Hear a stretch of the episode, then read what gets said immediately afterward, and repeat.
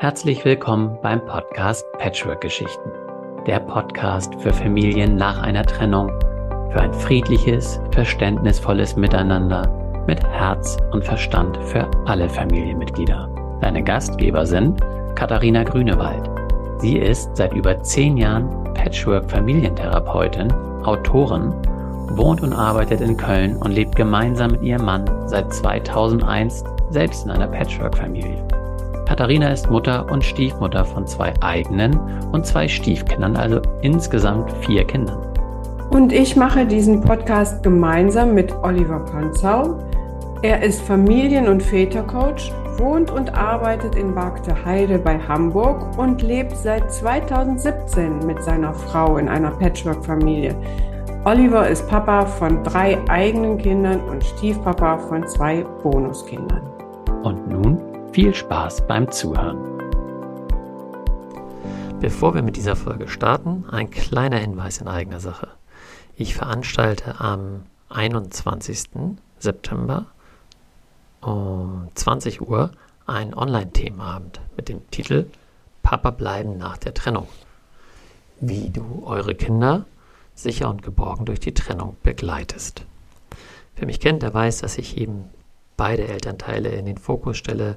Und an diesem Abend soll es einmal nur um die Väter gehen, dass hier ein geschützter Raum entsteht, wo wir uns unter Vätern austauschen können. Ich einige, viele Impulse mitgebe, wir uns aber auch austauschen können im Dialog und Wege finden können, wie das eben alles funktioniert. Der ganze Abend ist kostenlos. Ihr könnt da ganz viel mitnehmen. Das heißt, wenn ihr jemanden kennt, der davon profitieren kann, wenn ihr selber in der Situation seid, meldet euch gerne kostenlos an.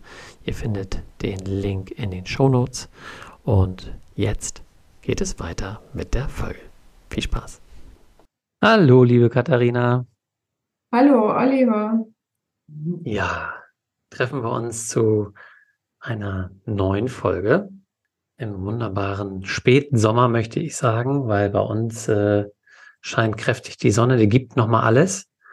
Und ich merke, dass äh, mir das gut tut, nochmal so ein paar Sonnenstrahlen abzubekommen, aber man spürt irgendwie schon, also ich zumindestens äh, so in den Abendstunden auch grundsätzlich, es hat so ein ganz bisschen was äh, Vorherbstliches.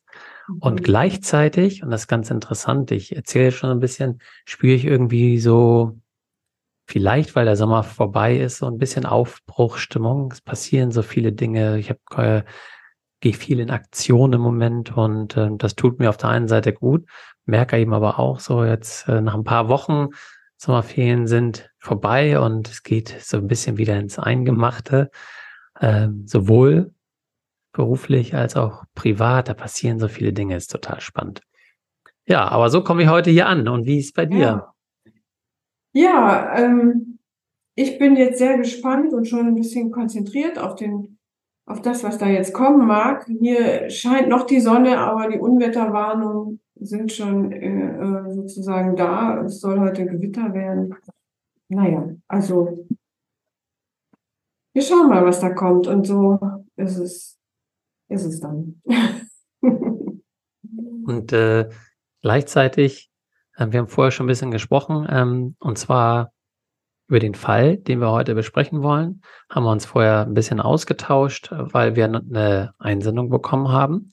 Und ähm, ja, und da uns auch beiden wichtig war, dass wir uns erstmal darüber austauschen. Ich fange mal vorne an vielleicht, äh, damit das auch für die äh, Zuhörer und Zuhörerinnen klar wird, ähm, dass es vielleicht auch mm, ja, heute so ein bisschen teilweise anders liegt als sonst. Also wir haben eine Einsendung bekommen von Tanja. Die hat uns wie so eine, Hilfemail geschrieben. Und ähm, Tanja ist 36 und ähm, sie ist seit circa fünf Jahren, würde ich sagen, ja, ist sie getrennt von Thomas. Der ist 38 und sie haben einen gemeinsamen Sohn, Luca, der ist heute acht. Und seit zwei Jahren ähm, hat Tanja eine neue Beziehung mit Michael. Michael ist auch 36. So, und ähm, ja, und natürlich hat äh, Tanja mit der neuen Beziehung mit Michael ähm, sich ein neues ähm, Familienleben, sage ich jetzt mal, gewünscht, äh, gehofft, dass sie ähm, womöglich einen Ersatzpapa für Luca findet. Ähm, und es war am Anfang wohl auch alles ganz prima ähm, äh, jetzt ganz ruhig angehen lassen. Sie haben sich am Anfang erst allein getroffen, ohne ihren Sohn und haben sich dann aber behutsam sozusagen angenähert, haben sich mal im Schwimmbad getroffen und äh, Luca hat das wohl ganz prima aufgenommen. Also zu Anfang ähm, war er ganz offen und alles ähm, schien genauso zu laufen, wie sie sich das gewünscht hat und Michael wahrscheinlich auch, haben sich kennengelernt, sie mochten sich und ja, dann kommt manchmal dann eben alles ein bisschen anders. Dann verändern sich eben Dinge nach äh, dieser ersten Phase und deswegen hat sie sich eben auch gemeldet. Grundsätzlich ist mhm. das eben, eben so, dass äh, ähm, Luca in ihren Augen und in denen von, äh, von Michael sich eben sehr auffällig verhält. Ähm, insofern, dass ähm, eben das nicht mehr alles heile Welt ist, sondern er häufig frech ist. Ähm, ähm, jetzt muss ich hier einmal kurz reingucken, was hat sie geschrieben? Ähm, äh, genau, respektlos. Er zieht ihn auf, ähm, also jetzt Michael, er lacht ihn aus. Ähm, er hört kein bisschen auf ihn. Das ist auch so, finde ich auch so ein Klassiker, so aus der Erziehung. Er muss ja auf ihn hören. Er möchte ihn auch miterziehen. Ähm, und das klappt irgendwie gar nicht. Und zusätzlich ist er eben auch ähm, äh, häufig frech zu ihr, wenn ich das richtig rausgelesen habe. Sie hat auch kaum noch oder ganz häufig keinen Zugriff zu ihm, wenn man das so sagen möchte. Mhm. Und ähm, ähm, hat sich wohl auch, ähm, sie, um das nochmal jetzt ähm, die, den Bogen zu schlagen, auch zum, zum Papa, ähm, da wissen wir nicht viel, aber sie sagt, na ja, wenn er vom Umgang mit dem Papa zurückkommt, hat sie das Gefühl, ähm, dass es danach schlechter ist. So lese ich das ein bisschen raus. Ähm, wird wohl ausgefragt über den Freund, redet wohl schlecht ähm, über die neue Beziehung, ähm, was eben irgendwas auslöst, auch in Luca. Ähm, und dann sind aber wieder gute Zeiten da. Also es ist so sehr ambivalent. Dann werden mhm. wieder Bilder gemalt mit Herzen, Schokolade verschenkt. Und ähm, was wünscht sich Tanja? Tanja wünscht sich, und so wie wir alle, wünscht sich natürlich eine heile Familie irgendwie. Sie möchte, dass das äh, irgendwie aufhört, dass es einfach mhm. nur schön wird. Und das soll nicht, auch wenn ich jetzt so ein bisschen da lächle, aber das ist eben, es ist ein ganz normaler Wunsch. Ja, und ähm, was kann sie eben tun? Sie hat sich auch schon ähm, Hilfe geholt bei der Caritas, hat sie eben selber auch geschrieben, aber das hat sie eben nicht weitergebracht. Und äh, erhofft sich jetzt eben hier, deswegen habe ich auch anfangs gesagt, so ein Hilferuf, erhofft sich über diesen Fall und diese ähm, Öffentlichkeit oder dass wir diesen Fall durchgehen, ähm, vielleicht noch ein paar zusätzliche Tipps, wie es eben für Sie vor allen Dingen gut werden kann. So höre ich das raus. Natürlich auch für Ihren Sohn. Am Ende wünscht sich aber vor allen Dingen, dass, ähm, ja, dass es irgendwie schön wird, ja, dass es wieder gut wird, dass irgendwie vielleicht so ein bisschen so ein Licht ähm, am Ende des Tunnels da ist. Mhm. Ja, danke schön. Das ähm, ist ja auch ein sehr ja, komplexer Fall schon, wenn man überlegt, was da alles passiert ist oder was äh, alles eine Rolle spielen könnte. Wir haben ein Liebespaar, wo die Emotion, also das will ich jetzt schon mal direkt vielleicht auch therapeutisch sagen, die Emotionsregulierung irgendwie nicht gut geklappt hat von Seiten äh, des Vaters, also Thomas, äh, und es da zu Zerwürfnissen kam und letztendlich ja auch zu Trennung. Und wenn ich das jetzt richtig ähm, überblicke, war Luca da zweieinhalb, drei Jahre alt bei der Trennung. Das ist natürlich noch ein Alter, wo äh, Kinder überhaupt gar nicht wirklich verstehen, was passiert da. Mama und Papa streiten, schreien ähm, und es kann sein, also man selber als kleines Kind kann sich da noch nicht von distanzieren. Man merkt nur, Papa schreit Mama an, schreit vielleicht mich an oder mein Name fällt. Ja, also bin ich auch da irgendwie verstrickt, bin ich auch schuld, dass Papa letztendlich gehen muss oder geht. Und ich bekomme sozusagen als Kind eine Ablehnung, ein Nein von meinem Vater. Ja, und das ist erstmal etwas, äh, wo, also was schwierig ist, aufzufangen, jetzt auch für Tanja. Und wenn dann, das ist, also es ist schwierig für alle Beteiligten auf jeden Fall. Und wenn dann quasi ähm, Tanja auch eine Zeit lang, glaube ich, mit Luca alleine war und die sich wieder eingefunden haben in ein neues System, Mama-Luca-System, eine neue Ordnung gefunden haben, worauf sich Kinder in der Regel gut einlassen, nicht weil es so wunderschön ist oder ähm, Spaß macht. Nee, im Gegenteil, es ist sehr anstrengend für Kinder, in so einem Ein-Elternteam zu funktionieren. Sie müssen sehr viel mehr mitmachen. Äh, aber das, was Kinder davon haben, ist Berechenbarkeit und Klarheit. So funktioniert's. Und dann kommt aber Michael dazu und schon wieder ist die Ordnung durcheinander. Also es ist wirklich, es sind hohe Anforderungen an Kinder dargestellt. Und da glaube ich, wäre es auch gut, ähm, nochmal genau hinzugucken, wie fühlt sich das, wie muss sich das alles für Luca anfühlen. Und natürlich, wie wir es immer machen, nehmen wir die anderen Perspektiven mit dazu. Aber ich würde, glaube ich, vermuten, dass es hier Sinn macht, äh, Luca in den Mittelpunkt zu stellen. Ja, also da bin ich natürlich voll bei dir, weil ähm, ich glaube, das Wesentliche oder Wichtigste, was du ja auch gesagt hast, ist, dass du eben nicht vergessen, dass Luca ja noch ein Kleinkind war. Ja, ich will nicht sagen Baby, aber so ein Kleinkindalter mit, äh, wie du sagst, zweieinhalb, zweieinhalb, drei. Und ähm, ich bin jetzt kein Experte, was eben Kinderwesen und so weiter angeht. Aber ich meine, man kann sich ungefähr vorstellen, wenn ich jetzt da mal rein mit drei, was du in der Lage bist aufzunehmen und zu verstehen. Eben überhaupt nicht viel. Und das, was, wie du schon schön gesagt hast, was Kinder daher vor allen Dingen brauchen in dieser Entwicklungs-, in der wichtigsten Entwicklungsphase, und wir wissen ja auch nicht, was vorher passiert ist. Ja, wenn jetzt die Trennung stattgefunden hat, als er zweieinhalb war, dann dürfen wir davon ausgehen, so wie meistens ja Trennungen ablaufen, dass das ein Prozess ist, bis Tanja ähm, es geschafft hat, sage ich jetzt mal, zu sagen, nein, ähm, jetzt ist der Punkt, wo ich mich jetzt womöglich trenne, so gehe ich jetzt mal davon aus, ist vorher ja womöglich viel ähm, in irgendeiner Form ich sage jetzt mal bewusst das Wort Gewalt, ähm, ja auch im Raum gewesen, wenn es nur eben äh, der Druck war, den beide mhm. ausgeübt mhm. haben, das, wie du sagst, das Schreien und was da alles stattgefunden hat, was natürlich in dieser Entwicklungsphase unglaublich auf so ein ähm, junges, ja, so ein Erdenbürger, sage ich jetzt mal, ich, ich spüre förmlich, wie zerbrechlich das ist, diese Welt und ähm, ja, wie sensibel und was da eben womöglich eben tatsächlich hängen geblieben ist in der Zeit. Und da bin ich dann eben auch voll bei dir, weil im Grunde brauchen ähm, die Kinder da Sicherheit, Geborgenheit, mhm. Wärme, also die ganz klassischen Dinge ähm, von Eltern, ähm, damit sie eben heil aufwachsen können. Und mhm. dann, also sich so zu fühlen, dann zu sagen, und dann, dann ist, äh, dann ist Papa weg ähm, das ist was ganz Schlimmes, weil, wie du schon richtig gesagt hast, Kinder beziehen das auf sich. Also sie erkennen ja keine andere Welt. Das heißt, scheint ja richtig zu sein, was Papa macht. Das hat ja eigentlich einen Sinn, ja. Auch wenn das eben Gewalt ist. Es macht für mich ja irgendwie Sinn und nimmt die Schuld auf sich. Jetzt ist er weg. Das ist erstmal auch traumatisch, aber auf der anderen Seite ist das so, äh, oder kann traumatisch sein.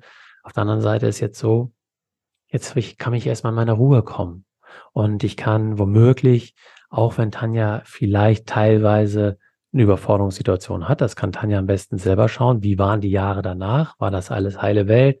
War sie da am Struggeln als alleinerziehende Mama? Mhm. Äh, wie war das mit dem Unterhalt, Jugendamt? Diese ganzen Geschichten hat das nach auch darauf gewirkt sozusagen.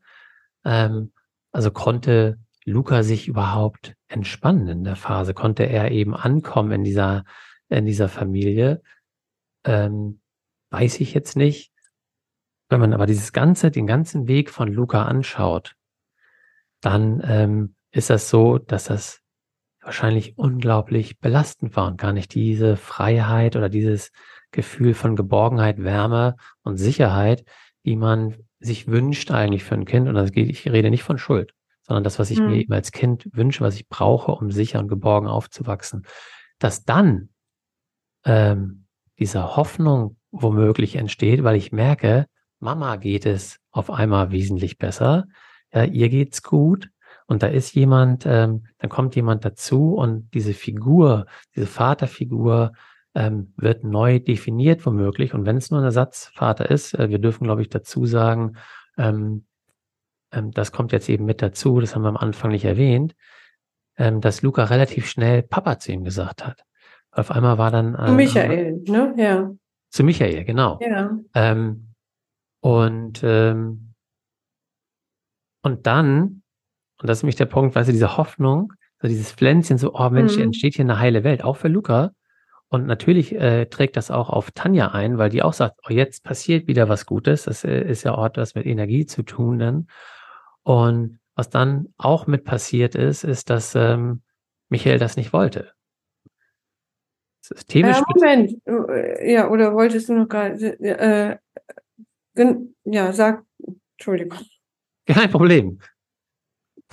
Ist ja kein Problem. Also Michael wollte nicht Papa genannt werden. Und, ja, genau. Und ja? Es, er wollte, äh, also er wollte es nicht. Und gleichzeitig ist das ja auch genau richtig. Er ist ja auch nicht der Papa. Genau. Das wollte ich gerade dazu sagen. Wenn ich systemisch betrachte, ja, alles richtig. Ähm, genau. So, und die Frage ist, wie, in welchem Kontext erklärt man das äh, dann ähm, heute, weil die sind vor, was sag ich, seit zwei Jahren, das heißt, da war Luca sechs, ihm dann zu erklären, hey, ich bin gerne für dich da, mh, hm, aber ich bin nicht dein Papa, nenn mich nicht Papa. Ist immer die Frage vielleicht auch, wie, wie erkläre ich sowas? Kann aber, da haben wir im Vorfeld auch drüber gesprochen, eben dazu führen, ähm, dass sich Luca jetzt wieder zurückgewiesen fühlt. Ich weiß ja nicht, wie die Situation war, ähm, ob es vielleicht in einem Streit auch war oder nicht. Das sind alles nur ähm, Dinge, die wir uns selber ähm, denken können. Ähm, nee, nee, aber also, es ist schon schwierig, natürlich dann für Luca dann nochmal zurückgewiesen zu werden, sagen, hey, ich bin nicht dein Papa. Ja, also erstmal nur das Gefühl von Luca. Ob das jetzt systemisch richtig ist, was anderes, sondern wie fühlt sich Luca damit? Da waren wir ja, wenn, wenn der eine Papa weg ist und äh, das alles schwierig genau. ist, jetzt kommt ein neuer Mann ins, oder neue Vaterfigur und die sagt, ähm, ich bin ja für dich da, aber nee, nenn mich bitte nicht Papa. Das ist. Äh, genau, also ich ne? glaube, wir kommen, wir nähern uns der Lösung, wenn, äh, wenn man so das so überhaupt nennen will, eher an, wenn wir die Perspektiven voneinander trennen. Und die, äh, die Perspektive von Luca, die du jetzt ja auch äh, beschrieben hast, die ist so, ich habe sozusagen mein, mein Papa, der, da ist es echt schwierig mit, der, da bin ich nicht mehr, ähm, hab, bin ich nicht mehr sicher. Und jetzt habe ich jemand anderen, meinen Stiefpapa, und da ist meine Mutter sogar total happy mit und ich finde den auch toll und mag den. Und der sagt mir jetzt aber, er will nicht mein Papa sein. Das ist genau dieses, diese zweifache Ablehnung, die Luca wahrscheinlich überfordert. Was ist es denn? Warum mag mich denn niemand?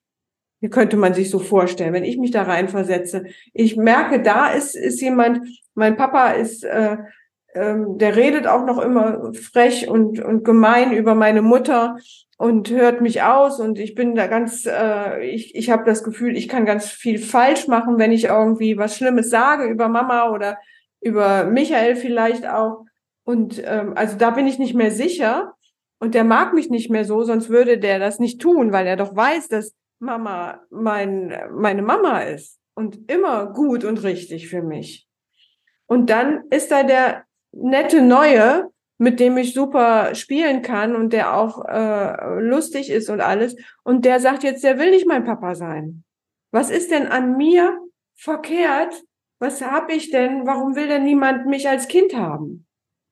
Und das ist jetzt, glaube ich, so eine, so eine Grundsituation, die man vielleicht von Luca verstehen muss. Bei ihm ist jetzt auch ADHS äh, diagnostiziert worden, was im Prinzip eine ich will das jetzt mal so ein bisschen provokant sagen, eine gesunde Reaktion ist auf diese verkehrte Situation, in der er ist. Ja, also dass mich das innerlich umwühlt und ich mich nicht mehr auf irgendwas anderes konzentrieren kann, was da in der Schule passiert und so weiter, weil ich ich habe innerlich schwer. Mich mich treibt was anderes um. Ich kann mich nicht auf was anderes konzentrieren.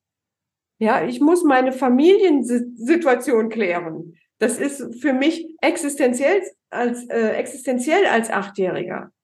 Ich muss wissen, wer ist denn mein Papa und warum will der nicht mein Papa sein und was ist und wie, ja? Und das Ganze macht jetzt diese, es ist so verständlich, die, auch diese Ambivalenz. Mal denke ich, vielleicht kriege ich Michael rum, dann schenke ich ihm Schokolade oder mal ihm ein, äh, äh, ein Bild und dann ist es auch wieder ganz schön.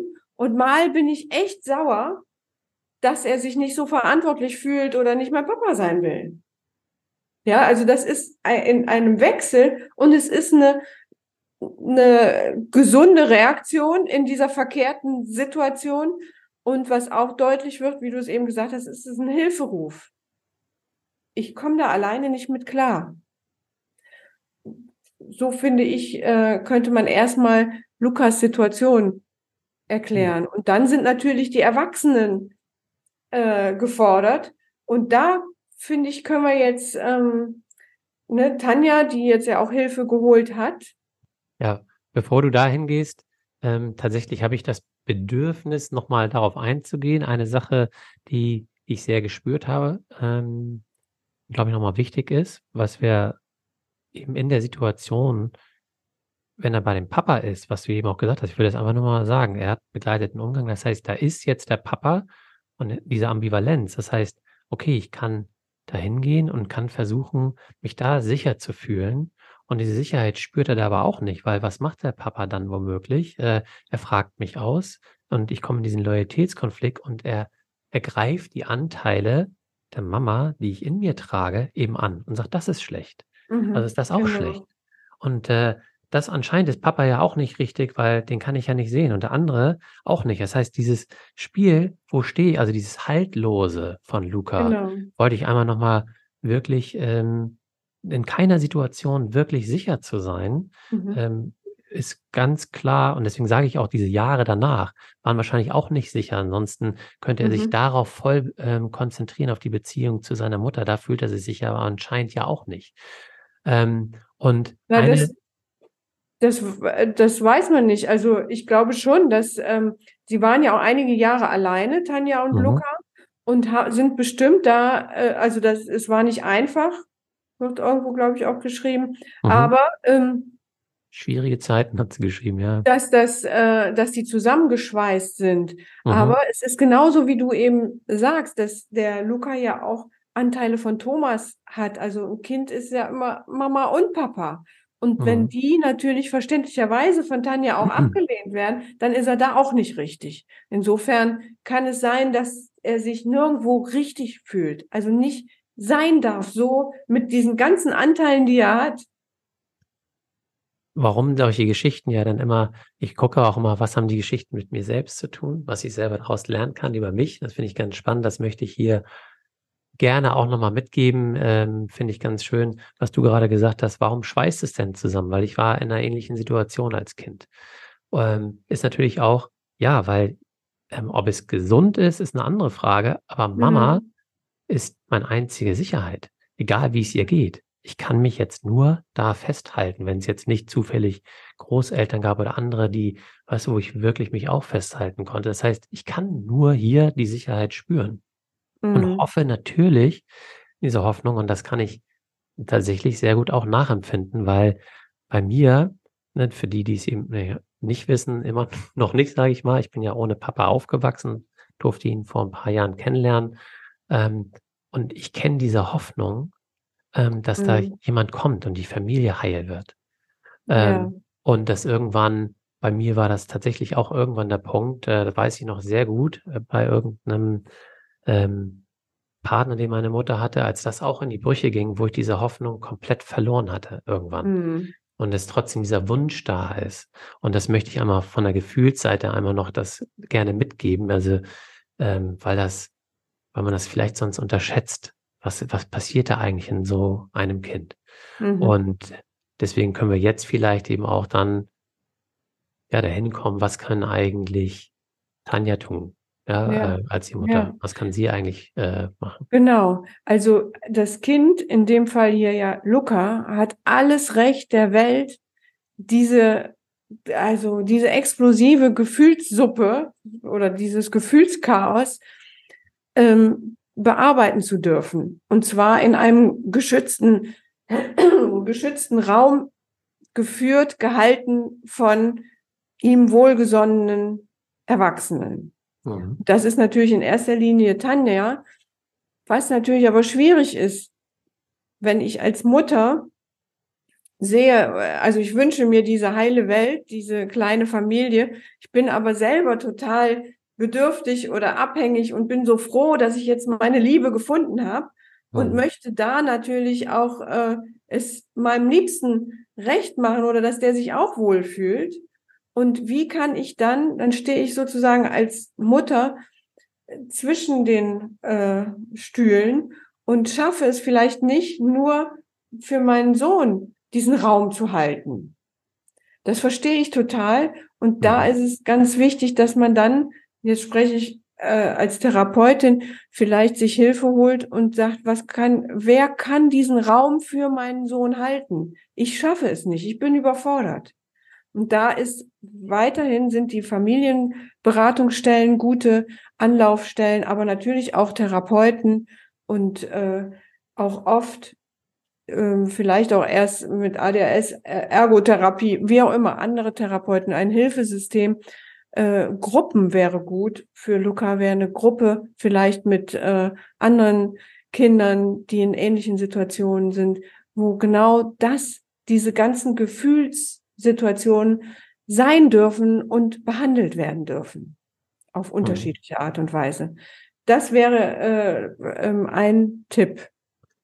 Genau, mit dem Hintergrund, das würde ich hier ganz gern nochmal mhm. deutlich sagen, dass Luca nicht falsch ist, sondern das ist genau. ja eben das, was da rauskommt, eben, das, das ist das Ergebnis von seiner Entwicklung. Und auch ja. da gibt es keine Schuld. Da, das müssen wir einfach nur mal so festhalten. Aber Luca und sein Körper und seine Seele, ja, und die haben genauso reagiert, wie es eben richtig ist. Und es ist dieser Hilferuf und darauf jetzt einzugehen, wie können wir ähm, Luca eigentlich helfen? Das ist, glaube ich, der wesentliche Punkt. Und dann, was du gerade sagst, und das würde ich auch gerne mal sagen, ist Tanja, ähm, ja, hat auch ihre Bedürfnisse. Du hast gesagt, bedürftig. Und das ist auch wichtig. Und genau in dieser Überforderungssituation zu sagen, ich brauche, und das ist ja meistens dann auch schwierig, ich brauche diesen neuen Partner und diesen Halt, und da brauche ich das gut und ich möchte, dass er eigentlich zu mir zieht, damit es mir wieder gut geht. Also da darf natürlich auch Tanja schauen, ähm, ja, wo kommt das eben her? Und deswegen, das hast du ja auch gesagt, kann sie diesen Raum für Luca. Luca soll funktionieren jetzt, damit mhm. sie da in das Glück gehen kann und dann wieder die Kraft hat. Mhm. Aber beides muss gleichzeitig passieren und, aus der Verantwortung als Mutter heraus sollte es erst Luca also ihr gut gehen und Luca, aber sie muss auf Luca eben schauen. Das kann nicht sein, Luca funktioniert ja, ja, ja, damit Moment. es ihr gut geht. Aber, aber es ist genau, also ähm, ich, die Situation von Tanja ist wirklich eine, auch eine, eine hochanspruchsvolle, weil sie muss für sich sorgen, das an erster Stelle, weil wenn es mir mhm. nicht gut geht, es meinem Kind auch nicht gut. Und natürlich hat sie die Verantwortung für Luca. Deshalb ist es so wichtig in Momenten, und das, da geht es Tanja wie so vielen Alleinerziehenden, ist es so wichtig, sich Hilfe zu holen, weil man schafft es nicht alleine. Also nicht nur Tanja nicht, sondern ich glaube, jeder in so einer Situation schafft es nicht. Wenn man selbst emotional labil ist, was wie gesagt, ich will das auch nochmal sagen, in so einer schwierigen Situation eine gesunde Reaktion ist, weil die Situation verkehrt ist, dann ist es klar, dass man labil ist und dann braucht man Hilfe. Und für Tanja wäre auch Familienberatungsstellen, Therapeuten, mhm. ähm, natürlich auch Großeltern und natürlich auch Michael, zu dem wir jetzt auch nochmal kommen, eine Hilfe, eine Stütze. Nur muss klar sein, wofür und wer hat die Verantwortung. Ja, für, dafür, dass es Tanja gut geht, hat Tanja die Verantwortung. Dafür, dass es Luca gut geht, hat Tanja die Verantwortung. Ja, das ist das. Und sie darf ja. sich aber ähm, Hilfe holen. Also äh, falls es falsch rübergekommen ist, eben das, äh, nee, das wollte ich auch gar nicht damit sagen, dass sie sich zurücknehmen muss, auf keinen Fall, weil das ist ja eins unserer großen nee, ich wollte das nur noch mal betonen, weil genau. das oft natürlich was ist, was ich auch in der Praxis oft höre, dass Alleinerziehende äh, den Anspruch haben, okay, das mit dem Vater funktioniert nicht so gut und jetzt bin ich verantwortlich, also muss ich jetzt Vater und Mutter ersetzen, wenn das mit dem Vater nicht so gut funktioniert. Dann Ja. bin ich so eine Mappa-Figur und das geht nicht. Das funktioniert nicht. Das wollte ich nochmal Ja, sagen. genau. Nein, also bin ich auch voll dabei. Also wenn ähm, das vielleicht, sie hat ja gesagt, sie hat sich schon Hilfe geholt, wenn sie da kein, keine Verbindung gespürt hat, wenn das nicht geklappt hat. Ich weiß selber, äh, das ist enorm schwierig, denn jetzt ist sie auf uns zugegangen und ähm, dann geht sie womöglich woanders hin. Das, das zerrt ja auch nochmal, weil das äh, Ja. auch so ein Stigma ist, ne? Hilfe holen und äh, finde ich total, das müssen wir auch sagen, echt mutig, da loszugehen. Und deswegen auch der Wunsch, bleib bitte dran, Mhm. ja, und schau, dass du äh, für dich, für Luca, Therapieplatz oder wie auch immer irgendwo Hilfe bekommst, öffne dich äh, noch Menschen. Ähm, das ist genau richtig so und das ist auch der richtige Weg. Ähm, der Weg Ja. zu dir, der Weg zu Luca, weil das ist das, wofür du, wie du, äh, Katharina schon gesagt hat, eben die Verantwortung hast. Und dann in diesem Prozess kann dann auch das Heilen mit, äh, mit Michael, der natürlich auch in der Situation wahrscheinlich, und da kommen wir vielleicht nochmal kurz hin, auch überfordert ist, weil er sagt, hey, okay, ich habe jetzt eben eine Freundin mit einem Kind ähm, und ich will einfach nur, ist ja egal, von wem das Kind ist, ich öffne mich, ich bin womöglich, und das ist nicht unbedingt, ist auch nicht selbstverständlich für jeden egal, ja, da Mhm. die, eine, enge Bindung aufzubauen, aber er geht darauf ein, er freut sich, spielt und entwickelt etwas und dann selbst ähm, eben leider sich dann auf diese Ebene des Kindes äh, herabzulassen, sagen, oh, das Kind lehnt mich ab, ich spüre eine Ablehnung und nehme das äh, auf, äh, dass das was gegen mich bedeutet. Und da muss das Kind sich jetzt erstmal ändern, damit wir eine Beziehung Mhm. aufbauen Mhm. können. Verständlich ist es und er hat auch Mhm. nicht die Verantwortung. Auf der anderen Seite ähm, hat das ja dann auch wieder was mit ihm zu tun, äh, die Ablehnung von dem Kind jetzt womöglich zu spüren. Ja, genau. Also ich will noch mal äh, die die Rolle der Stiefs sozusagen, also des Stiefvaters jetzt in dem Fall ähm, auch noch mal betonen. Es ist, er hat keine Verantwortung. Alles, was er für äh, Luca tut, ist freiwillig, ja, oder oder äh, er hat die Verantwortung für seine Ressourcen, dass es ihn nicht äh, zu sehr belastet. Und wenn der Luca ankommt und sagt, du bist mein Papa, dann kann das schon mal sein, je nachdem, was Michael jetzt auch für ein Vaterbild hat, ne, was er Mhm. meint, was ein Vater alles tun und machen müsste, dann kann das schon mal eine, ein- eine Last sein, die man sich nicht äh, aufziehen möchte und mit gutem Grund auch nicht sollte.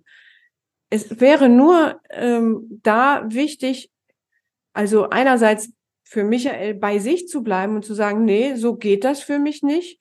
Und andererseits aber vielleicht in einen Prozess auch mit Luca zu gehen. Mal, ich kann dich verstehen. Du willst so sehr einen Papa haben, der dich in den Arm hält, der dir Sicherheit gibt, der dir Geborgenheit gibt. Und das hast du nicht, weil dein Vater da anders tickt und ähm, jetzt nicht mehr bei dir ist. Und das wäre ein Raum, den Michael halten könnte und sagen, und das tut mir leid. Und vielleicht sogar mit Luca mal weinen. Und dann kommt der nächste Schritt, wo der Michael sagen könnte, und so leid es mir auch tut vielleicht, aber ich bin nicht dein Vater und ich kann das auch nicht. Und ich will es nicht. Und jetzt können wir gemeinsam überlegen, was können wir beide, was haben wir denn für eine Beziehung? Wie können wir die nennen? Ja, dabei ist es gar nicht so wichtig, was da letztendlich für ein, für ein Begriff rauskommt. Also ich habe ähm, öfter schon mal so Begriffe gehört wie ähm, du bist mein, ähm, also ich kenne, ich bin jetzt gerade am überlegen, ich, das ist oftmals was mit Stiefmüttern und äh, Stiefkindern, dann kommt sowas wie Herzensmama oder Blumenmama oder sowas. Jetzt das, äh, die Vater ähm, ist vielleicht anders, aber es wäre ein Fantasiebegriff vielleicht auch, der äh, für beide in Ordnung ist und der klar was anderes ist als eine Vater-Sohn-Beziehung. Vielleicht sowas in Richtung väterlicher Mentor oder väterlicher Freund. Ja, sowas. Und das ähm, könnte, da könnte Luca Halt bekommen. Nicht im Vater, ja. aber in einer anderen Beziehung. Und was es vor allen Dingen schafft, ist äh, Klarheit und Sicherheit. Mhm, genau. Und dass wir uns als Erwachsene davor womöglich sträuben oder Angst haben, so ein Gespräch zu führen, äh, weil mit dem Kind und das Kind wird es doch wehtun. Diese Unsicherheit in der Beziehung tut aber viel mehr weh, weil das Kind natürlich immer wieder versucht und denkt, ja, aber ja, ne, jetzt bist du doch, jetzt sind wir so nah und dann bist du wieder weg und dann bist du wieder nah und einfach das zu klären. Und das können auch Kinder in dem Alter, kann man eben auf kindliche Art und Weise und dann vielleicht auch ein bisschen der Intuition vertrauen, ähm, das einfach zu klären. Und das heißt nicht, dass dann für dann alles immer gut ist. Und das ist aber auch das, was eben mhm. Miterziehen mhm. oder das Aufwachsen als Familie ausmacht das machen wir einmal und vielleicht braucht es später nochmal so ein Gespräch, damit es auch dann für Luca klar ist, dass es immer noch so ist. Weil natürlich wird er auch immer wieder testen und sagen, stimmt das denn? Ja, wirst du für mich da mhm. sein, auch wenn es mir mal nicht ja. gut geht und äh, das weiterzuführen, weil wirklich, es kann auch so ein Gespräch schwierig sein. Es kann auch Tränen, es kann auch sein, dass das nicht annimmt erstmal, aber trotzdem diese Grenzen auch klar zu stecken, liebevoll, mhm. ist enorm wichtig. Ja, und es ist äh, oftmals so, dass die Stiefs, also hier Michael, wirklich da eine Rettung ähm, darstellen können für Luca, und vielleicht auch für die ganze Familie, aber nicht im Sinne wie ich, ich manage euch jetzt ja. oder ich kaufe euch ein und ich regel es schon, wie, wie das auch gerne Männer ja tun, dann die arme Alleinerziehende mit dem Kind. Äh, ich finde die Lösung, ne? Ich bin für ja. die Lösung zuständig. So ja. nicht, sondern es ist etwas, wo, wenn, wenn Michael sich auch aufmacht auf so einen Entwicklungsprozess und sagt, wie ist das eigentlich für mich? Und sich traut, in diese Beziehung wirklich einzugehen als Michael und vielleicht auch schon mit Luca, aber vor allen Dingen auch mit Tanja Gespräche führt, wie das für ihn ist, was er kann, was er will, wo seine Bedürfnisse sind, wie das ist, von einem Kind abgewiesen zu werden oder dann mal mit, äh, mit Schokolade äh, wieder beglückt zu werden. Was alles löst das in Michael aus und wie kann man das auch in die Beziehung mit reingeben? Also auch einfach sein als ganz normaler Mensch ja, mit äh, Vorlieben, mit äh, Sehnsüchten, mit Wünschen, mit Lüsten, jetzt, ne, und das möchte ich. Und jetzt, Luca, habe ich keine Lust, mit dir Fußball zu spielen. Und das heißt nicht, dass ich dich nicht mag, ich habe einfach keine Lust. Das darf sein. Wenn das sowas in einem Raum mit Luca entstehen könnte, dann kann Luca auch zur Ruhe kommen. Und Michael würde ich da eigentlich sehr gerne zu ermuntern, diesen Prozess zu gehen und gerne vielleicht auch in Begleitung. Ähm, vielleicht, äh, Oliver, kannst du da auch äh, ein paar Sessions anbieten, weil ich glaube, das ähm, täte allen gut. Ja, ich bin ja da. Mal gucken, ähm, wie es für Tanja eben weitergeht. Ähm, ich würde abschließend dazu auch ganz gerne noch sagen, wenn wir das alles so betrachten, und das mag sich dann immer für viele dann auch sagen, ah, das hört sich alles so einfach an und so toll.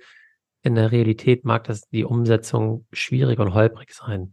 Ähm, dem Wunsch nach heiler Welt und Symbiose und der heilen Familie, die wir meistens, mit dem wir ja groß werden, dass da auch immer noch Tanja hinterher ist, sozusagen, kann ich auch nachvollziehen. Wenn wir das aber alles so betrachten, ist die Situation, wie sie jetzt ist, vielleicht tatsächlich auch gesünder, dass sie noch gar nicht zusammenziehen, sondern eben dadurch, dass sie räumlich getrennt sind, eben auch genau in diesem Konstrukt, also Tanja mehr auch denn den Raum hat für sich zu schauen, die Beziehung zu Michael, die Paarbeziehung, wo sie Kraft und Liebe tankt, dann auch vielleicht besser mhm. genießen kann und mehr rausziehen kann, dann wieder zurückgehen kann, da die Kraft eben reinbringt, die Energie in die äh, Luca und gar nicht so sehr auf diesen Wunsch, dass wir zusammen sein müssen immer, sondern genau das so auftrennt, weil dann hat sie, glaube ich, eine größere Chance und Michael auch, viel mhm. mehr eben bewusst dann zum Spielen zu kommen und da bewusst da zu sein,